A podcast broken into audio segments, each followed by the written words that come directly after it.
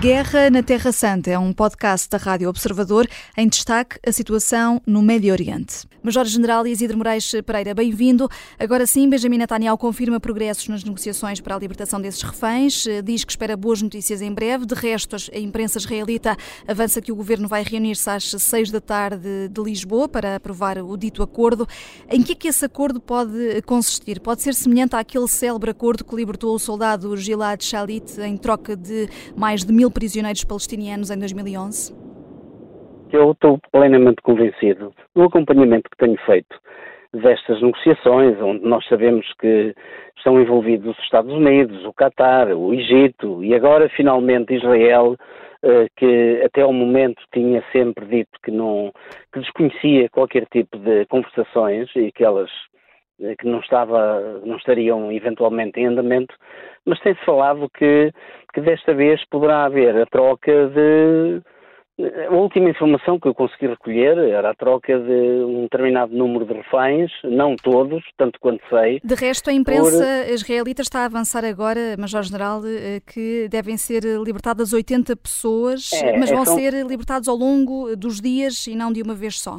É, era isso que se esperava. Portanto, o, Hamas necessita, neste momento, porque as forças, as forças de defesa de Israel estão a ter algum sucesso nas operações de limpeza que estão a levar a cabo, principalmente na, na, na parte norte da faixa de Gaza.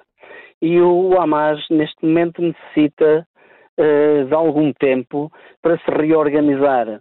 E, de facto, é uma atitude que revela alguma, digamos, alguma inteligência da parte do Hamas, algum, porque eu não sei quantos dias é que estarão previstos de, de cessação das hostilidades, não, neste momento não, não, não, não sei se, se a notícia fala também nisso, porque até agora falava-se em três dias, já se falou em cinco dias, Israel não estava disposto a, a, parar as hostilidades, a cessar as hostilidades ou cessar fogo de cinco dias, porque era entendido como demasiado tempo e que seria tempo suficiente para que as forças do Hamas se reorganizassem, se deslocassem inclusivamente de, de alguns locais para outros locais para, para darem combate às forças israelitas, mas tudo indica que se o Hamas neste momento coloca como condição ir libertando os reféns ao longo dos dias que estão previstos do cessar-fogo, bom, vamos ver, porque sabemos que neste momento está reunido o gabinete de crise ou o gabinete de guerra de Israel, e naturalmente que será uma decisão tomada coletivamente.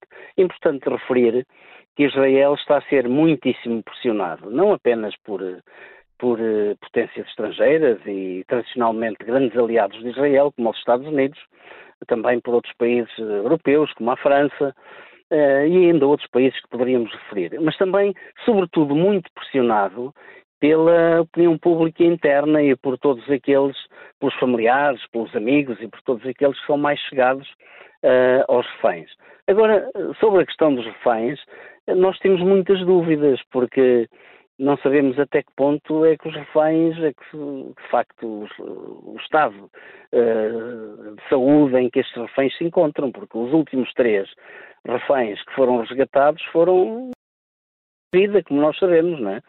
Uh, tudo isto, uh, tu, há aqui uma grande névoa a envolver tudo isto e esperemos que, de facto, uh, como foi dito e como foi avançado, como resultado desta reunião, que algo de palpável e algo de, digamos, de tangível seja concluído hum. e, que, e, que, se saiba e que, e que, produza alguns resultados. Mas esse acordo, facto... o acordo para a libertação de reféns, também não reúne para já consenso dentro do governo israelita. O ministro claro, da Segurança é Nacional é alertou que o acordo iminente eh, pode resultar num desastre.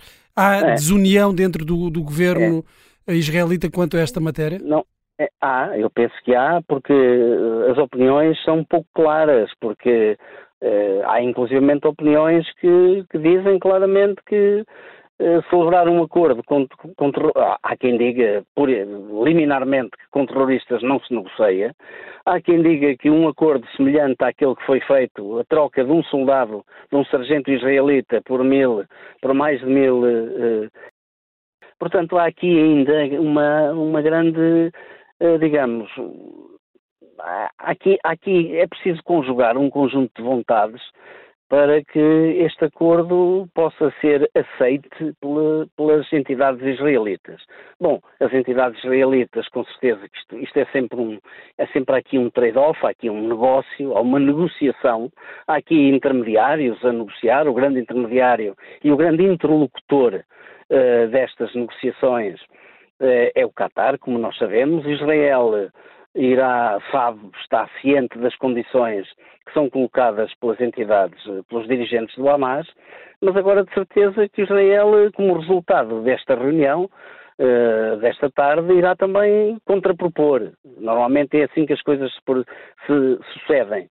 E eu não estarei completamente seguro que o problema fique já resolvido, porque uhum. face a esses diferendos que são conhecidos dentro do próprio governo de, deste governo de salvação, deste, deste gabinete de crise, deste governo que foi criado eh, pós eh, 7 de outubro. Portanto, vamos aguardar com alguma eh, com alguma calma e com alguma tranquilidade aquilo que se vai passar. Há, Bom, há pouco falava do cessar-fogo, deixe-me só perguntar-lhe, uh, acha mesmo que é preciso incluir um cessar-fogo neste acordo? Eu, eu acho, eu, eu não acho, eu acho que não deveria ser necessário incluir um cessar-fogo eu, o, que eu, o conhecimento que eu tenho é que essa é uma, é uma das exigências colocadas pelo Hamas.